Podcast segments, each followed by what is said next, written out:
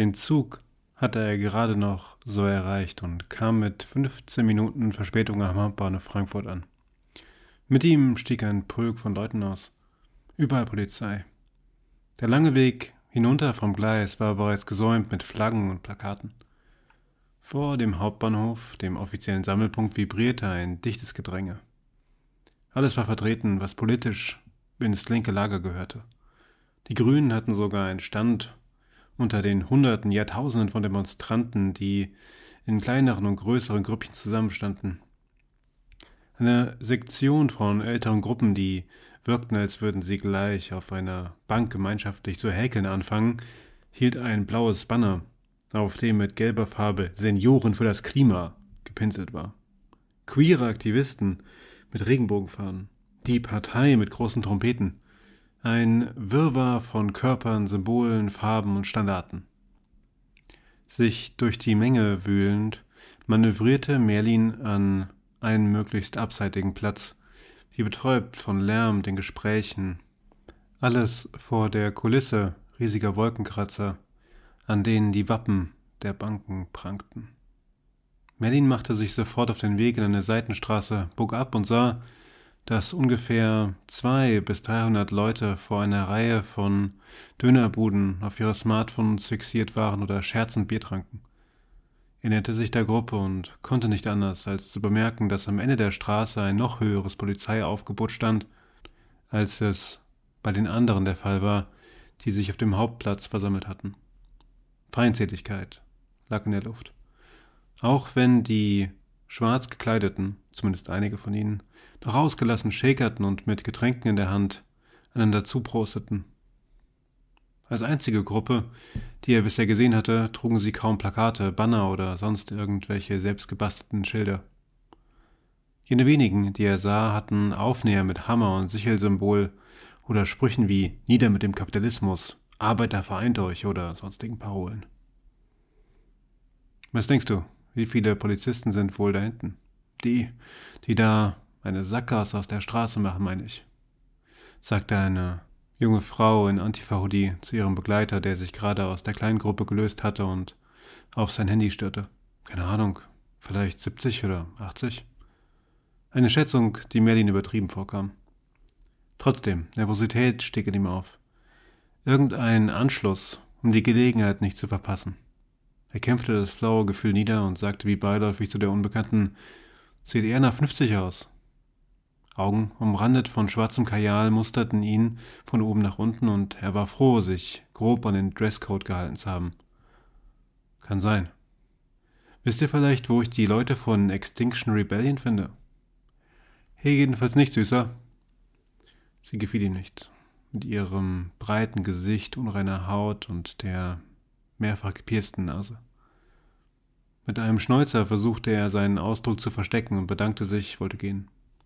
Hey Jonas, hier ist einer, der will was von IA, rief sie einem untersetzten jungen Mann zu sich, der unweit in einer anderen Gruppe stand.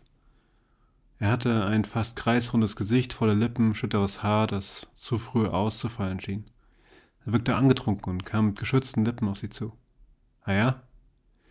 Was willst du denn von denen? fragte Jonas skeptisch und sah nach hinten zu den Polizisten, als müsste er sich vergewissern, dass sie auch weit genug wegstanden.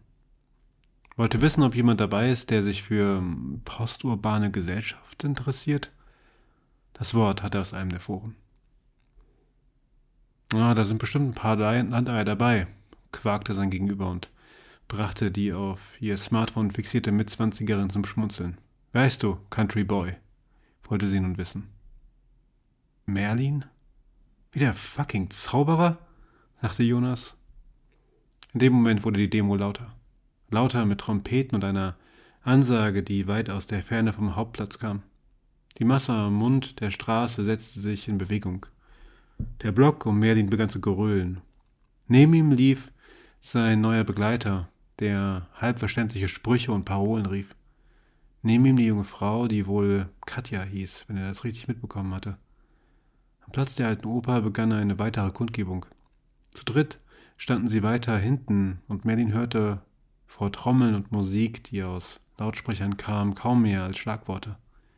Redefetzen von Lokalpolitikern, Buhrufe für ausbeuterische Unternehmen, von denen er noch nie gehört hatte. Bezüge auf ihm fremde Orte und gänzlich unbekannte Persönlichkeiten. Seine Ohren klingelten und nach einer knappen Dreiviertelstunde beschloss er, dass er eine Pause brauchte. Niemand hat eine Antwort, es bleibt nur die kreative Zerstörung, sagte Katja. Sagte Katha, kurz bevor er sich abwandte und den kürzesten Weg aus der Menschenmenge suchte, weg vom wirbelnden Dröhnen der Demo. Am Rothschildpark, der zwischen den Hochhäusern einen Grünstreifen zog, setzte er sich auf eine Bank und kam sich lächerlich vor. Was hatte er erwartet? Was tat er hier eigentlich? In einem schwarzen Outfit, welches in einem lächerlichen Kontrast zu den sommerlichen Temperaturen stand und zwischen den kurzen Hosen und dünnen, wehenden Kleidern von Frauen auf Fahrrädern verdächtig unpassend wirkte, bewegte er sich durch die Innenstadt und ging weiter Richtung Bahnhofsviertel. Wenigstens war es dort stadttypisch dreckig und nicht so elendreich wie hier. Vielleicht würde er dort etwas Anständiges zu essen finden. Während Merlin eine Reisbandnudelsuppe schlürfte, kam ihm ein Gedanke. So schnell wollte er nicht aufgeben. Das hier war sein freier Tag und er wollte etwas erleben. Selbst wenn er dafür den Tag in der Stadt herumlungern und auf den Abend warten musste, an dem noch mehr Kundgebungen geplant waren und möglicherweise mehr passieren würde. Im schwitzenden Schlendern durch verschiedene Parks und am Main entlang verging sein Tag in verlorenen Gedanken. Um halb neun machte er sich auf den Weg zum Treffpunkt, welcher an mehr als einem Messageboard veröffentlicht worden war. Er wollte etwas früher da sein, um die Gelegenheit zu haben, mit ein paar der Leute ins Gespräch zu kommen. Kurz bevor er in der Ostendstraße ankam, sah er auf eines der Foren. Einige der User hatten bereits Ziele designiert, die sie als symbolische Brutstätten des radikalen Kapitalismus auswiesen. Nobelrestaurants, eine Prada-Boutique, ein Porsche-Händler auf der Hanauer Landstraße.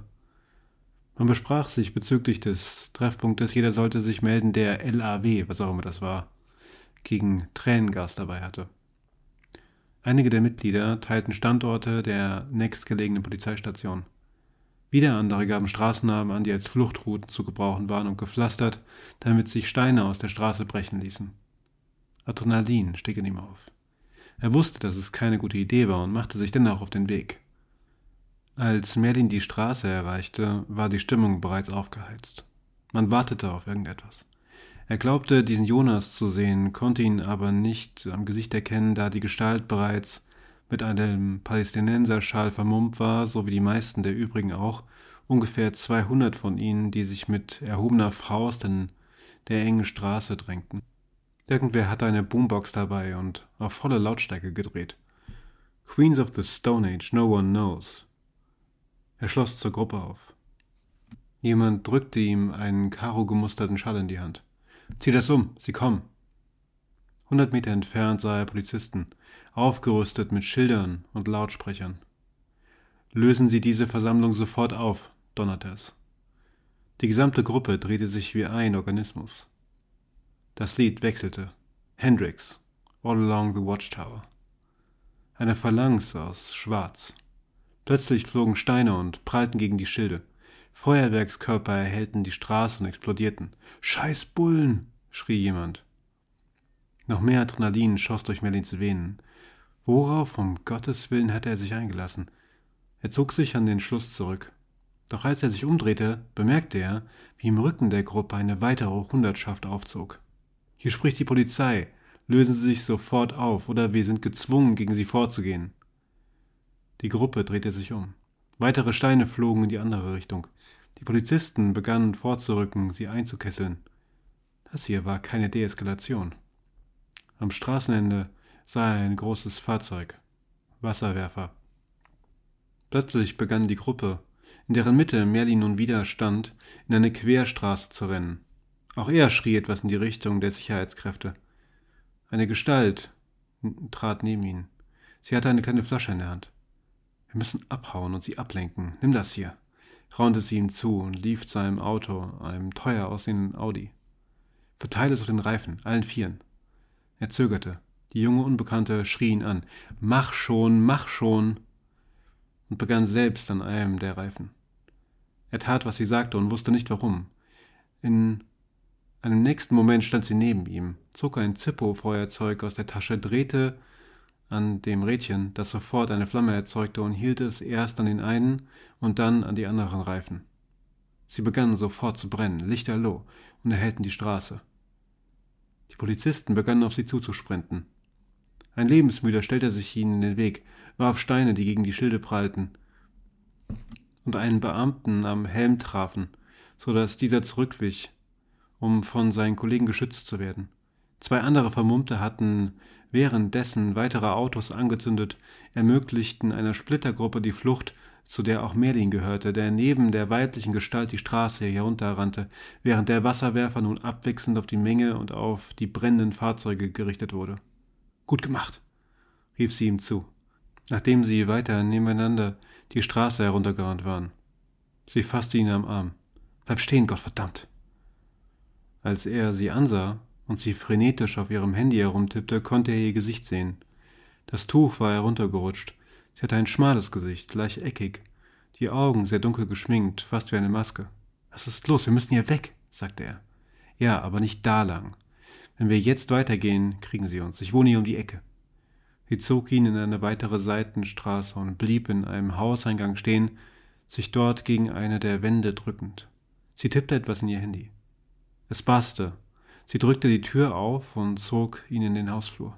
Komm schon, wenn du keinen Bock hast, die Nacht in Urhaft zu verbringen. Sie ging vor, die Treppen hinauf. Im vierten Stock stand die Tür bereits offen und seine rettende Anstifterin trat ein und zog sich die Schuhe aus. Wo sind wir hier? Wer bist du? fragte Merlin, als er mit ihr die Wohnung betreten wollte. In unserer Wohnung, sagte sie, während sie den kleinen Flur herunterging. Ich bin Tiana. Wie heißt du? Merlin. Mein Name ist Merlin, gab er zur Antwort. Merlin? Wie der Zauberer aus König fucking Arthur? Nur, dass ich meinen Stab unten auf der Straße verloren habe, als wir von der Polizei verfolgt wurden. Das Adrenalin ebbte wieder ab, hinterließ in der Spuren einer diffusen Nervosität. Am Ende des länglichen Wohnzimmers stand ein gut drei Meter langer Schreibtisch mit drei Bildschirmen darauf, hinter dem eine junge Frau mit Brille saß, die genauso wild wie konzentriert auf eine Tastatur einhackte. Danke, dass du mich mitgenommen hast. Wahrscheinlich hätten die mich sonst gekriegt, aber das ist Merlin, der Zauberer. Er hat mir vorhin geholfen, die Bullen abzulenken. Da konnte ich ihn nicht dann doch auf der Straße sitzen lassen. Ich hoffe, das ist okay, Schwesterherz, sagte sie woraufhin ihre Schwester das Getippe kurz unterbrach und durch die hippen Gläser zu dem neu eingetroffenen Gast von ihrem drehbaren Schreibtischstuhl aus hochsah. Du weißt, wie ungeil ich es finde, wenn du irgendwelche Streuner mitbringst. Ohne Ankündigung, ohne mich auch nur im entferntesten um Erlaubnis zu bitten, sagte die Schwester scharf, aber nachsichtig. Es ging nicht anders. Und als wenn ich jemals um Erlaubnis gebeten hätte, Schwesterherz. Außerdem haben wir nicht viel zu befürchten. Er ist, sagen wir, er ist mein Komplize, unser Zauberer hier, gab Tiana zurück, scheinbar sicher, ihre Schwester würde sich bald wieder beruhigen. Außerdem finde ich ihn süß. Und ich wette, dass, wenn du ihn einmal ansiehst, wird es dir ähnlich gehen, liebste Larina. Ihre Schwester, Larina, atmete schwer aus und schüttelte mit einem resignierten Gesichtsausdruck den Kopf. Ich entscheide, wen ich süß finde. Sie musterte Merlin von oben nach unten, der den Austausch schweigend mit angehört hatte und ihr und direkt in ihr längliches Gesicht sah. Sie hatte eine hohe Stirn, glatte Haare, schulterlang, dünne Augenbrauen und einen schmalen Mund, dessen Lippen nun enger aufeinander gepresst eine unzufriedene Linie bildeten. Schon gut. Sie ist auch nicht mein Typ, sagte er, sich Diana zuwendend. Sei froh, dass sie dich reingelassen hat, antwortete sie. Urhaft, wie ich schon sagte. Dasselbe gilt dann wohl auch für dich, erwiderte er. Könnte ich vielleicht ein Glas Wasser kriegen? Sicher, die Küche ist da vorne. Ich würde dir außerdem raten, hier zu bleiben, bis sich die Lage da draußen beruhigt hat. Wenn du jetzt gehst, könnte es sein, sie greifen dich wieder auf. So wie du angezogen bist, gab sie zur Antwort. Wir haben hier noch zu tun. Fühl dich aber nicht wie zu Hause, Zauberer, sagte Tiana und nickte ihrer weiterhin unzufrieden aussehenden Schwester zu, die sich wieder ihrem Bildschirm widmete. Was tut ihr eigentlich? fragte Melin schließlich, das Schweigen brechend. Wir sind sowas wie die Kommandozentrale, gab sie zurück. Darina geht nicht auf die Straße, tut sie nie. Stattdessen kümmert sie sich um die Koordination. Du wusstest von ihr, dass die Straße, in die die anderen gelaufen sind, versperrt sein würde. Right, gab sie zurück. Ich verstehe es auch immer nicht, wie sie das macht. Aber ihre Infos sind meistens ziemlich zuverlässig. Die anderen sitzen wahrscheinlich schon an einem anderen Ort, der wesentlich unbequemer ist. Ohne Sofas, du verstehst. Und die anderen auf dem Balkon gehören auch zu euch? Sonst wären sie wohl kaum in dieser Wohnung, Blitzmerker. Zu welcher Gruppe gehört ihr dann? fragte er. Wir gehören zu vielen Gruppen. Mysteriös, aha. Nur mit Leuten, die ich erst 15 Minuten kenne, gab sie zurück. Verstehe, sagte Merlin und sah aus der großen Fensterfront, bereit, das Schweigen wieder aufzunehmen. Na gut, na gut. Jetzt, wo du ein Auto mit mir angezündet hast, kannst du mir auch gleich erzählen, zu was für einer Gruppe du gehörst. Das scheint dir irgendwie wichtig zu sein, sagte Tiana. Zu gar keine. Ich wollte im Grunde nur ein paar Leute von Extinction Rebellion kennenlernen, mich mit denen austauschen. Auf der Demo war ich nur, weil ich mal raus wollte, was erleben oder so. Extinction Rebellion, ja? Hast du ja einen guten Riecher gehabt. Da gehören wir auch dazu. Irgendwie zumindest, sagte Tiana. Dein Abenteuer hast du dann jedenfalls bekommen. Be careful what you wish for, wie es doch schon heißt. Ah, kann sein. Eigentlich wollte ich schon längst auf dem Weg zurück sein. Außerdem muss ich morgen arbeiten. Zurück. Haha. Und was arbeitet ein Zauberer wie du? fragte Tiana. Ähm, Koch. Ich bin Koch. Tiana lachte. Ach, wirklich. Was macht ein Koch hier draußen in der großen Stadt? Wie gesagt, ich wollte mal raus. Und hiermit konnte ja niemand rechnen. Außerdem, Darina kam zu ihnen herüber. Ich brauche mal eine Pause. Es ist pures Chaos geworden. Sollen Sie eine Stunde ohne mich überleben? sagte sie und ließ sich neben ihrer Schwester fallen. Weißt du, was Schwesterherz, unser Zauberer hier da drüben ist Koch. Ein Essenshandwerker, der sich in die große Stadt getraut hat. Dann kann er uns vielleicht morgen ein Frühstück zaubern, sagte Larina. Ich bin da wirklich eine Niete. So wie alle Soziologen, schätze ich. In praktischen Belangen einfach Idioten. Spottete sie ihrer Schwester zu, die gespielt stöhnte und die Augen rollte. Was macht man als Soziologin denn so? Gesellschaft. Man beschäftigt sich mit Gesellschaft, sagte Larina in einem Tonfall, der zu bedeuten schien, dies sei eine dumme Frage. Und natürlich Revolutionen organisieren, fügte ihre Schwester hinzu. Zauberer, da drüben in der Ecke liegt eine Isomatte. Du kannst die nehmen. Am nächsten Morgen wachte er erst gegen neun auf. Sein Rücken schmerzte von der harten Liegefläche. Er ging ins Bad, erleichterte sich und nahm eine kalte Dusche, um den Schweißgestank, der ihm von letzter Nacht noch anhaftete, von der Haut zu bekommen. Außer ihm war niemand in Sichtweite und die Tür zum Schlafzimmer noch geschlossen. Er hörte ein Schnarchen. Manning ging in die Küche, sah in den Kühlschrank und war überrascht von der Auswahl an Käse, Früchten, Gemüse und Joghurt. Die Küche war erstaunlich gut organisiert und er fand sich schnell zurecht, machte Rührei und gab Kaffeebohnen in das alte elektrische Mahlgerät, laut wie ein hochsummender Presslufthammer. Nachdem er genug Pulver für die French Press hatte, hörte er ein leises Fluchen aus dem Nebenzimmer. Ja, das hatte die beiden wohl geweckt. Aber was soll's. Es war bereits halb zehn, überlängst Zeit zum Aufstehen. Eine zerzauste Larina kam zuerst aus dem Schlafzimmer und erschreckte sich fast, diesen fremden Mann in ihrer Küche vorzufinden. Noch etwas desorientiert stapfte sie ins Bad und er hörte die Dusche. Kurz darauf stand auch ihre Schwester vor ihm. Ich habe Frühstück gemacht. Da haben wir uns wohl einen Frühaufsteher an Land gezogen, sagte Tiana. Herr Minister Koch, wenn ich mich richtig erinnere. Wenigstens etwas. Darina kam aus dem Bad, ließ ihre Schwester hinein und setzte sich an den Tisch. Der Kaffee duftete bereits, ebenso das Omelett mit karamellisierten Zwiebeln und der Guacamole, die er schnell aus einer halben Avocado und einer überreifen Tomate und etwas übrig gebliebenem Limettensaft schnell zubereitet hatte. Da sieh mal einer an, sagte Larina, nahm etwas von dem Omelett auf ihren Toast und gab ein staunendes Schmatzen von sich, als sie zu kauen begann. Wo kommst du eigentlich genau her, meine ich? Ich wohne auf einer Mühle, in der Nähe von Wallmünster. Ist ziemlich tief im Wald, könnte man sagen, antwortete er und goss ihr Kaffee ein, den er mit aufschäumender Hafermilch verfeinerte, die auch noch im Kühlschrank gewesen war. Ach wirklich? Ganz alleine? Nein, wir sind zu zweit, ich und mein Vater. Aus irgendeinem Grund veränderte sich Larinas Gesichtsausdruck, als er das erwähnte, und wurde weicher. Wir sind auch allein. Unsere Eltern kommen aus Litauen und sind wieder dahin zurück. Wie das Leben so spielt. Ist es schön dort, wo ihr wohnt? Ja, Stille hat man genug. Obwohl die Vögel zu dieser Jahreszeit extrem laut sind. Vor allem die Amseln, sagte Merlin. In diesem Moment kam Tiana herein, die den letzten Satz wohl mitgehört hatte und, sich noch die Haare trocknend und mit Schwung auf den dritten Stuhl setzend, bellte: Tja, Zauberer, dann müssen wir dich in deinem Märchenwald wohl unbedingt mal besuchen kommen, was? Jetzt, da du schon Larinas und meine Hütte kennst, ist das nur fair. Äh, ja, sicher, sicher, stammelte Merlin, der so gut wie nie Besuch empfing, weil Georg meist sein Veto einlegte. Außerdem kannte die beiden weniger als fünf Minuten. Dann ist das abgemacht, sagte Diana beschwingt und fiel über das Frühstück her wie eine hungrige Hyäne.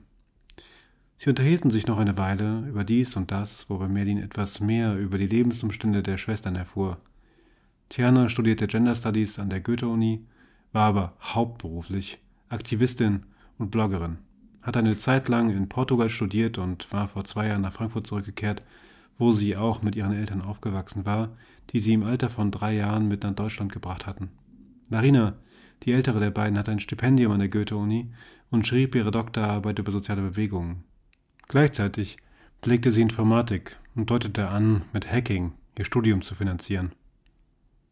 Nach dem Frühstück von dem die beiden Schwestern hinreichend beeindruckt schienen, verabschiedeten sie sich voneinander und tauschten Kontaktdaten, nur für den Fall der Fälle. Als Merlin in den RE stieg und aus dem Fenster sah, schoss auf der Höhe von Friedberg eine mittelgroße Welle Richtung Frankfurt an seinem Zug vorbei.